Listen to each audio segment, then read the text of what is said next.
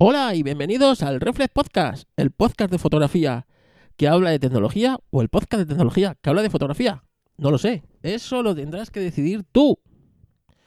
Nuevo podcast, sí, un nuevo podcast. ¿Era necesario? Pues mm, no, no era necesario, pero que si no Ángel y Yugi se enfada si no grabo, ¿sabéis?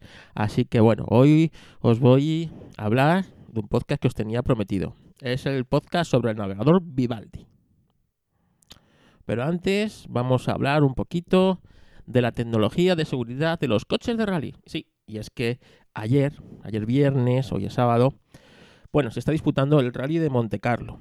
Un acontecimiento para el mundo de los aficionados del motor, pues de estos mmm, marcados, ¿no? En rojo en los calendarios. Todo aficionado al motor como yo, principio de temporada, pues tiene ahí su calendario con sus pruebas, con todas las pruebas, todos los horarios y tal. Y siempre tiene marcado en rojo sus favoritas, ¿no? Pues en este caso, para mí, una de mis favoritas es el Rally de Monte Carlo, un rally pues el quizás el más especial de todo el año, ¿no? Así que se disputa durante este fin de semana.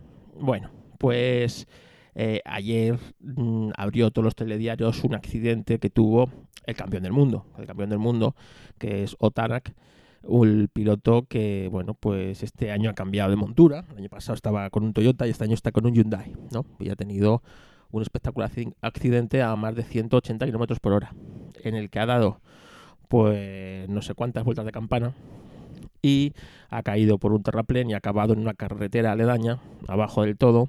Y bueno, los aficionados tardaron casi un minuto en encontrar dónde estaba el coche donde había caído, ¿no? Han salido sanos y salvos, que es lo importante. Y bueno, pues algunos se sorprenden de, de, de, bueno, cómo después de un accidente tan brutal han podido salir prácticamente sin lesiones. Y esto es uno de los grandes, digamos, eh, éxitos del automovilismo y también, ojo, es uno de sus grandes males.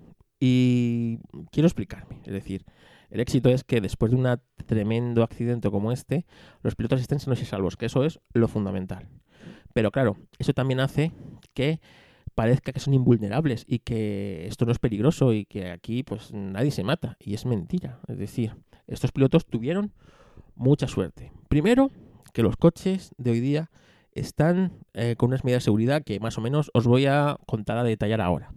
Y segundo, es que tuvieron mucho tiempo para perder energía el coche. El coche eh, lleva una energía eh, a esa velocidad espectacular. Entonces, si, ese, si en vez de ser en ese sitio se salen en otra parte y dan contra un árbol y el golpe es seco, las consecuencias lamentablemente hubieran sido muy distintas. Según donde hubiera pegado el coche y la forma de pegar el coche, los pilotos podrían haberlo eh, contado sin mayores consecuencias o no haberlo contado como ha pasado alguna que otra vez desgraciadamente. ¿Vale? Así que eso que quede claro. Bueno, medidas de seguridad que llevan implantadas estos coches. Eh, estos coches, eh, bueno, la, la, seguridad para la federación es fundamental. Entonces, una de las medidas fundamentales que llevan es el habitáculo. Desde hace muchas décadas los coches de competición llevan un arco de seguridad. Es decir, los coches llevan por dentro unos, una jaula de tubos, las barras, las famosas barras antivuelco, para evitar eso, que el coche, la célula de habitabilidad eh, quede lo más intacta posible. Esto lleva más de 40 años en los vehículos. Esto no es una novedad. Eh, cualquier golpe, eh, la federación, o sea, los comisarios revisan que estas, estas jaulas estén intactas. Si en un golpe cualquiera de estos tubos que forman en la jaula de seguridad eh, sufre el más mínimo doblez, pero por mínimo que parezca, esa jaula hay que cambiarla y ese coche no es válido para competir.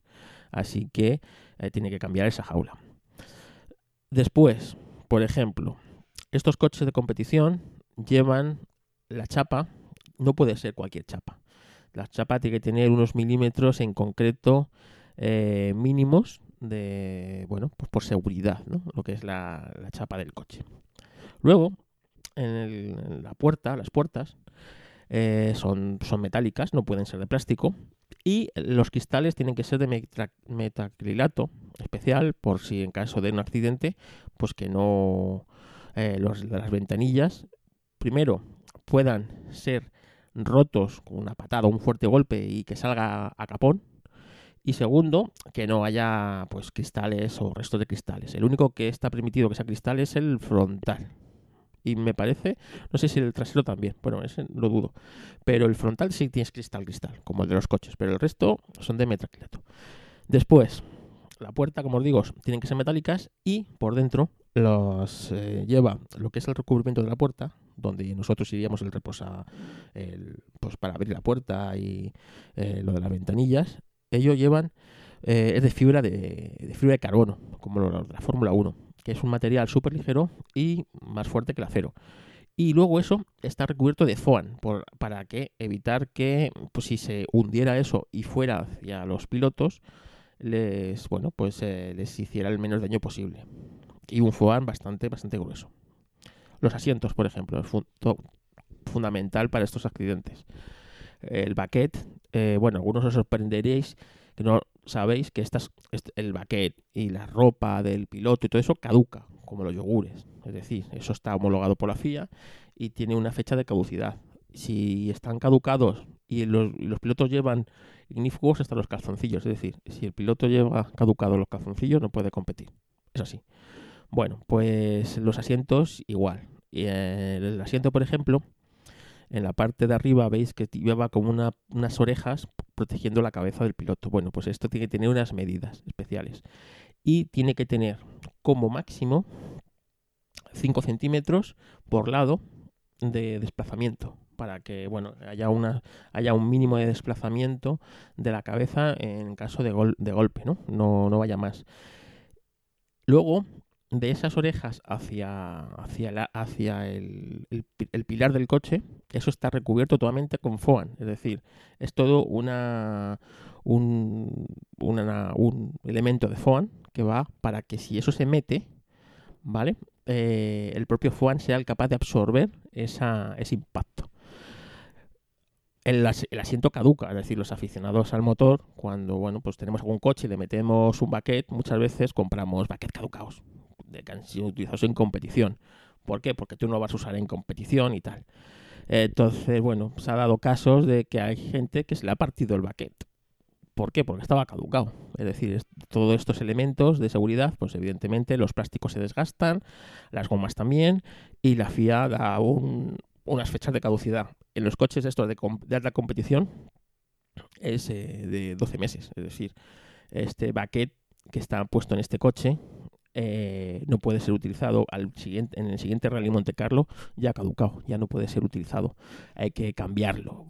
Estamos hablando de coches de alta competición y coches de, bueno, pues equipos oficiales. Pero que sepáis que todas estas medidas de seguridad pues hacen que, claro, cuando hay un accidente de este tipo, pues veamos que el coche se mantiene más o menos entero y eh, los pilotos, bueno, magullados porque, claro, un golpe a estas velocidades te deja el cuerpo hecho polvo, pero pueden salir eh, con sus propios pies.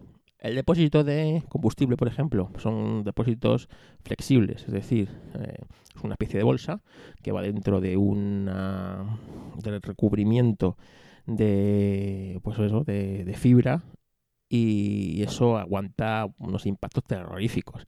Y aunque se partiera, como dentro es una bolsa, eh, digamos, hermética, pues impide, pues bueno, pues las imágenes que hemos visto durante muchos años en la Fórmula 1 o en, o en, pues competición, ¿no? De que durante el impacto se rompe el depósito, se derrama combustible y el coche sale ardiendo. Por eso hoy día es mucho más difícil ver esas imágenes de coches ardiendo. Esto se puede hacer bien porque es líquido. Con el tema de las baterías es más complicado, ya que son elementos rígidos. Así que no sé cómo lo solucionarán. Pero bueno, que sepáis que, que esto, pues bueno, poco a poco va evolucionando y cada vez son más seguros. Aún así, el automovilismo es muy peligroso.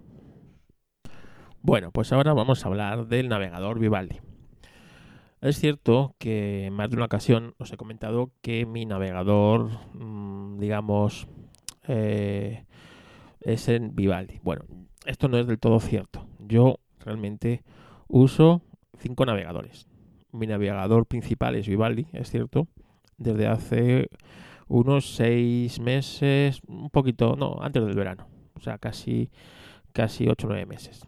Es Vivaldi. Anteriormente a este, mi navegador eh, principal era Opera, pero ahora Opera pues es el navegador secundario, aunque también uso Firefox, Safari, Brave y bueno, el que ya no uso apenas es Chrome. Pero aún así lo tengo instalado en el ordenador porque algunas cosas funcionan mejor en Chrome. Eh, como por ejemplo pues algún programa para grabar, grabar podcast o bueno o programas principalmente suelen ser por cosas multimedia ¿no?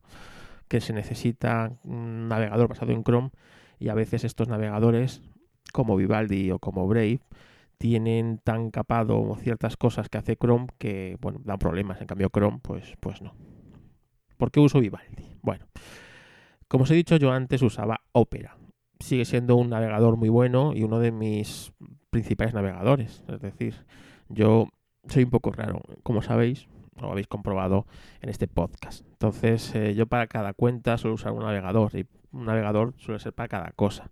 Es decir, Opera lo utilizo para temas laborales, eh, Brave lo utilizo con una cuenta determinada que tengo, eh, Firefox lo utilizo totalmente desconectado de cuentas y de todo para según qué cosas y por ejemplo, eh, el navegador que uso normalmente logueado como Racing en, la cuenta de, Vivaldi es Vivaldi.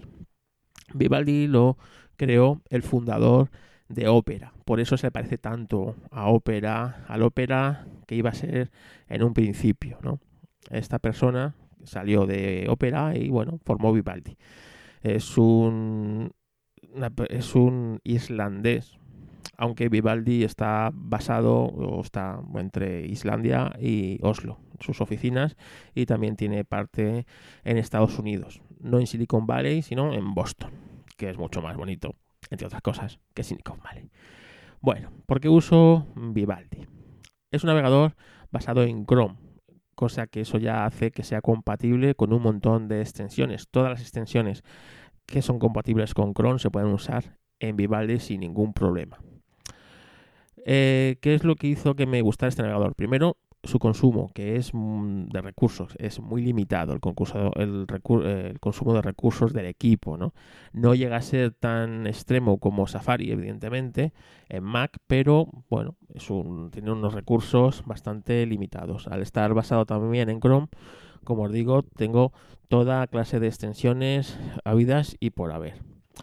Para empezar, una de las cosas que me gusta es su, mm, bueno, pues su presentación, ¿no? Cuando tú abres la página de inicio, eh, bueno, pues puedes colocarte eh, carpetas. En cada carpeta tú puedes metiendo páginas que tú visitas. Por lo tanto, esto de los marcadores pasa a un segundo plano, aunque también lo maneja muy bien, ¿no? Pero bueno, yo por ejemplo, pues tengo en la página de inicio eh, personalizada con, bueno, eso es típico, ¿no? Con la foto que tú quieras o, bueno, la personalización que tiene de, de por sí de varias de serie de, de Vivaldi. Yo tengo una foto, bueno, personal y pues tengo varias carpetas. Por ejemplo, tengo la carpeta podcast donde pues tengo varios podcasts o cosas de podcasting y tal. Tengo la carpeta de herramientas donde cuando la abres dentro de pues tienes aquí un montón de eh, páginas eh, pues de herramientas web que yo uso y ya os un podcast. Tengo accesos directos directamente a páginas que uso frecuentemente, ¿no? Como correos, como páginas dedicadas al podcast, como YouTube, como la página de, de por ejemplo, de extensiones. Eh, bueno, está, es muy útil y es muy rápido dar con la página que tú quieras. Además, puedes tener un montón, no como otros navegadores que te dejan tener 4 o 5. Aquí puedes, puedes hacer un montón. Yo tengo, a ver, tengo 5 por línea, 1, 2, 3, 4, 5, 6, por 30. Tengo aquí entre carpetas y, páginas. Otra de las cosas que me gusta bastante de este navegador es eh, bueno su forma, cómo trabaja. A mano izquierda tenemos, por ejemplo, un menú en el que tenemos marcadores. Cuando tú lo das, te aparecen todos los marcadores que tú tienes. Por carpetas, como lo tengas colocados, la importación que has hecho de marcadores. Realmente es muy potente y además ves rápidamente todos los que tienes. Seguido, pues tenemos descargas, ¿no? Donde va al, a lo que tú tienes en descarga, eh, la carpeta que tú lo has dicho, donde descargue por defecto los, las cosas que descargas y es muy útil porque además tienes un medidor que te dice la velocidad a la que te estás descargando. Eh, tienes un. él mismo te dice eh, en el. Por si no sabes dónde te está descargando o no te acuerdas qué carpeta le has dado tú como eh, carpeta de descargas, te dice la ruta, ¿no? En este caso, en mi, en mi caso es volúmenes, el nombre del disco, descargas, Vivaldi. Y ya está, pues ahí está. Y luego, iniciado el día y a la hora y terminado el día y a la hora esa descarga. Pues si es un archivo muy pesado o esas cosas, bueno, pues ahí ves eh, la, descargas, ¿no? Y incluso si tú le das aquí en el menú descargas a todas las descargas, te dice a la velocidad que se te ha descargado, eh, de, dónde ha venido ese archivo, la página web de dónde lo ha, de dónde lo ha venido y tal. Es muy útil. Siguiente tenemos una cosa muy útil que es un blog de notas. Un blog de notas muy sencillo, donde puedes adjuntar fotos o incluso puedes adjuntar eh, archivos adjuntos y nada, es mm, Markdown y puedes, bueno, pues escribir, dejar ahí cuatro notas que vayas usando recurrentemente. No hace falta recurrir a sistemas de notas que tú tengas en otros, eh, pues bueno, pues en notas de Mac o el sistema de notas que tú quieras, por ejemplo, para apuntar cosas rápidas, ahí lo vas teniendo. Está muy bien. Luego tienes aquí un reloj que es el historial y tienes todo el historial a, golpe de clic que tú, que tú tienes. Muy fácil de ver y muy fácil de, bueno, pues de, llegar. Tienes otra que es ventana donde tienes aquí todas las ventanas que has ido abriendo. Puedes ordenarlas manualmente, puedes, pues si tienes que recuperar alguna ventana que hayas cerrado, pues aquí tienes por los días, pestañas cerradas, la papelera de, de pestañas donde bueno, puedes recuperar alguna pestaña que hayas cerrado eh, en, esta, en, esta sesión y bueno, pues está muy bien, por ejemplo, pues a veces cuando sin querer cerramos alguna pestaña y, y, o bueno, o ayer estuvimos en un sitio y no, no, nos acordamos en cuál, pues no hace falta ni ir al navegador, vas ahí y ya está. Luego tiene una cosa muy útil y es como accesos directos a aplicaciones web. Por ejemplo, tienes aquí Twitter y tienes un Twitter directamente eh, web, como en el móvil. Y se pone a funcionar en manera web, en paralelo, ¿no? Aquí en paralelo al navegador, cosa que es muy útil. No hace falta abrir en una pestaña, por ejemplo, Twitter, aquí tú vas, y es exactamente una aplicación web, es Twitter web. Lo mismo pasa, por ejemplo, con Facebook. Lo mismo pasa con Instagram, pudiendo subir incluso fotos desde el propio navegador, en una versión web que tiene aquí. Eh, yo tengo varias páginas, tú las pones aquí en esta, en esta pestaña, tienes aquí para añadir. Y si esa página tiene versión web, se va a poner a funcionar en ese lado en versión web, cosa que es muy útil, pues como os digo, para tener redes sociales, por ejemplo, puedes tener un Telegram web, puedes tener hasta un, si por ejemplo, el, WhatsApp web, por ejemplo, lo, tienes ahí y no hace falta, eh, bueno, tenerlo abierto en una pestaña aparte, consumiendo recursos. Es una cosa que está muy, muy útil y a mí, pues, es una de las cosas que me gusta. Más cosas que tiene, es un navegador súper configurable. Eh, tú le das a configuraciones y es que absolutamente puedes configurar de todo. Luego tiene gestos con ratón, puedes hacer gestos con el ratón para hacer cosas y, bueno, pues acciones, ¿no? Desde cerrar pestaña y lo puedes decir que si tú haces X gesto con el navegador, por ejemplo, si haces una aspa, ¿vale? Para cerrar pestaña, él lo tiene configurado originalmente como si tú haces una L, pero si tú le dices que para cerrar pestaña tienes que hacer un aspa con el ratón, pues automáticamente te la eh, cuando tú hagas ese gesto, va a cerrarte la pestaña del navegador. Eh, ¿Qué más? Pues eh, tiene, por ejemplo, búsqueda, puedes meterle el motor de búsqueda que tú quieras. Yo por defecto uso Kwam o uso DataCo. Luego también suelo usar Google, pues a veces pues para según qué cosas. El tema de privacidad, tienes multitud de opciones para la privacidad, ¿no? Desde bueno, protocolos hasta un montón de cosas.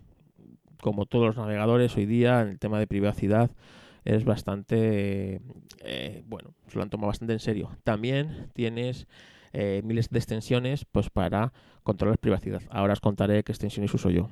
Como digo, puedes sincronizarlo con la bueno, pues con la con la nube de Vivaldi para tener sincronizado en varios equipos tu navegador. Yo lo tengo sincronizado, entonces en todos los Mac pues se sincroniza y siempre tengo el mismo Vivaldi. Bueno, esto lo tienen yo creo que ya prácticamente todos los navegadores. Eh, realmente eh, tiene temas, apariencia, tiene modo nocturno. Realmente es un navegador en esto bastante, bueno, bastante, digamos, eh, moderno en este aspecto. Luego tenemos también, muy importante, tenemos aquí a mano derecha arriba la papelera. Y es, bueno, tienes una papelera donde tú das y ves todas las eh, pestañas y páginas que has ido cerrando a lo largo de la sesión. Puedes dejarla y al final puedes limpiarlo o bueno, se van quedando ahí.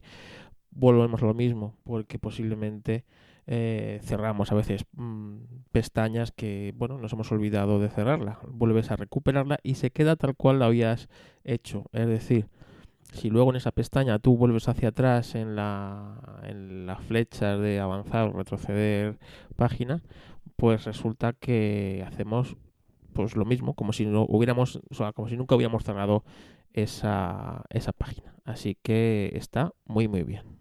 Una de las mejores funciones que tiene Vivaldi y es muy superior a otros navegadores está abajo, abajo a la derecha, donde tenemos un bueno pues un digamos deslizable donde podemos cambiar el zoom de la página desde el 100% al 75% si la queremos ver más pequeña o incluso podemos ampliarla a un 400% por si estamos un poco cegatos y queremos ver el contenido todo más grande eso está bastante bien, pues bueno, pues para según qué web. La mejor función está al lado. Es como dos corchetes. Tú le das y son acciones sobre la página. Y aquí nos despliegan un buen puñado de acciones que son muy útiles para según qué páginas. Primero, atajos de teclado. En esa página podemos hacer funcionar ciertos atajos de teclado. Bloqueador de contenidos. Eh, si no tuviéramos, eh, imagínate, ciertos bueno, pues plugins, ¿no? Que tenemos, como está basado en Chrome, eh, podemos tenerlos sin plugins y al activar o chequear ese bloqueador de contenidos no va a bloquear los contenidos en esa web, solo en esa web, no en ninguna otra, sino en esa en concreto. Tenemos un depurador de CSS, tenemos un, filtro en blanco y negro, para según qué páginas, pues está bien. Tenemos un filtro de difuminar, es bastante bueno, pues ese filtro te difumina esa, esa, esa página, cosa que, bueno, eh, si no queremos que alguien cotille, pues está muy bien. Pues lo, activas y enseguida, eh, bueno, pues eh, queda con un filtro de difuminar y esa página pues queda totalmente difuminada como en segundo plano. Tenemos eh, escala de grises, podemos ver la, página en escala de grises. Podemos intensificar los colores si queremos. Pues una página que no esté un poco apagadilla, pues podemos intensificarla. También dependiendo de los monitores. Yo como tengo monitores calibrados, nunca he utilizado este filtro. Podemos invertir los colores. Eso está muy bien, por ejemplo, para estas páginas que, bueno, están muy blancas, muy blancas, muy blancas, o estamos en un, por la noche en modo nocturno y por lo típico te metes una página que te deslumbra, le das invertir y automáticamente va a invertir los colores, el blanco pasa a ser negro y bueno, pues va a ser mucho más agradable. Podemos ponerla en sepia, por ejemplo, si queremos, bueno, es un filtro, un filtro más. Eh, podemos tener las, cambiarle las fuentes a monospaciado, por ejemplo, si la fuente que tiene esa página no la podemos leer bien podemos iluminarlo enfocado, es decir, eh, eso pues eh, nos va a ir iluminando la página según vayamos pasando el ratón. Tampoco lo utilizo mucho. Inclinar las imágenes, bueno, esto es una, una gracieta, yo creo, pues allí donde hay una imagen te la va, y según pases con el este, te la va a inclinar. Bueno, pues una, una Podemos hacer un minimapa de la página y aquí a mano derecha pues vamos a ver más o menos un pequeño mapa, nos va a mostrar un mapa de esa web y con una especie de sombreado vamos a ver las distintas páginas que componen esa web. Tenemos un modo de lectura que está bastante bien para según qué páginas. Pues ahí no hace falta instalar Procreate 1 directamente, damos al modo, modo lectura ahí abajo y ya está. Este modo lectura también lo podemos integrar aquí arriba, ¿vale? En el, en, la, en, la, en, el cajón del navegador, pues aquí también podemos integrarlo, no hace falta venirnos aquí abajo. Pero bueno, aquí lo tenemos. Eh, resaltar al pasar el ratón, pues lo, es parecido al de iluminar, lo que pasa que aquí viene como, bueno, como te encuadra, ¿no? Donde está el ratón. Transformación en 3D. Esto es curioso alguna página, ¿no? Ya que te, bueno, pues te hace la página como si estuviera en 3D. Te la cruza. Es curioso. Bueno, es, es una cosa, una chorrada, pero bueno, es, es curiosa. Y eh, transiciones eliminadas. Aquí, por ejemplo, eh, lo que va a hacer es, sobre todo ciertas páginas que tienen, eh, pues esto que, que, pasa distintas fotos o tiene slider y tal, las, las elimina, ¿no? Igual que transiciones forzadas, al, contrario, aquí pues te la, te la va a forzar. Bueno, pues ya está. Son unas acciones de página que están muy interesantes. Podemos aquí hacer una captura de pantalla, tocando aquí tenemos una una captura de pantalla, cosa que bueno, yo uso Mac, uso mi atajo de teclado cada vez que quiero capturar pantalla y no, no lo uso, pero bueno, lo sepáis que aquí lo tenéis. Eh, y aquí tiene, por ejemplo, una, una, muy útil que es quitar todas las fotos de la, de la web. Una web que tenga imágenes, por ejemplo, como la mía, la de Foto Carlos Castillo. Voy a colocar aquí. Vosotros no lo veis, pero bueno. Eh, yo le doy aquí a eliminar imágenes y automáticamente va a aparecer mi página sin mis imágenes. Entonces te va a decir, ¿lo quieres eliminar siempre? Nunca, en caché. Y bueno, pues eh, podemos, podríamos tener, pues eliminar las imágenes de, de mi página. Cosa que, bueno, en una página de fotografía es una tontería, pero según qué páginas, pues está muy bien porque te centras en el contenido, lees lo que tengas que leer y te olvidas de las imágenes. Y bueno, que también puedes crear un mosaico con. Tampoco lo he usado, no lo he usado nunca. Crear un mosaico con las. Con, con las páginas que, que tienes. Que es el siguiente. Pero bueno, que es realmente un navegador muy, muy configurable, muy, muy útil múltiples posibilidades adaptadas a cada uno como trabajéis. Y bueno realmente eh, es mi navegador favorito. Me eh, agiliza mucho el trabajo, me centra mucho en lo que estoy haciendo, sobre todo, bueno, pues cuando estoy para montar un Racing, que tengo que buscar en muchas páginas, estudiar muchos textos y tal, pues realmente me es muy útil y tiene muchas cosas que, bueno, hacen la vida en Internet un poquito más fácil. Este es el navegador Vivaldi. Y hasta aquí el Reflex Podcast de hoy. Espero que os haya gustado esta bueno, presentación que os he hecho del navegador Vivaldi. Como digo, para mí es mi favorito. Quizás es el más configurable. Es bastante desconocido. Tan solo lo usamos aproximadamente un millón de personas, cosa que en la inmensidad de Internet somos, pues nada, como una aldea. Una aldea pero está muy bien. Como os digo, eh, está basado en Chrome, por lo tanto os vale cualquier extensión de las que tengáis para, para Chrome. Así que eso es siempre una ventaja. Gracias por escuchar el Reflex Podcast y las quejitas de hoy, no las vamos a mandar a nadie, mandárselas a, mándamelas a mí, mándamelas a mí, porque yo he intentado evangelizar a Ángel de Yugi y a Fran y a algunos, pero ellos están con su break que no cagan, así que nada, dejémosle con break. Ah, bueno, defectos que tiene, pues sí, no está para iOS, va a estar próximamente para Android, cosa que me alegra bastante, pero me gustaría que estuviera también en iOS. No está en iOS y bueno, eso es un pequeño handicap. Aunque como mi lugar de trabajo favorito es el Mac, pues yo estoy enamorado de este pequeño gran navegador.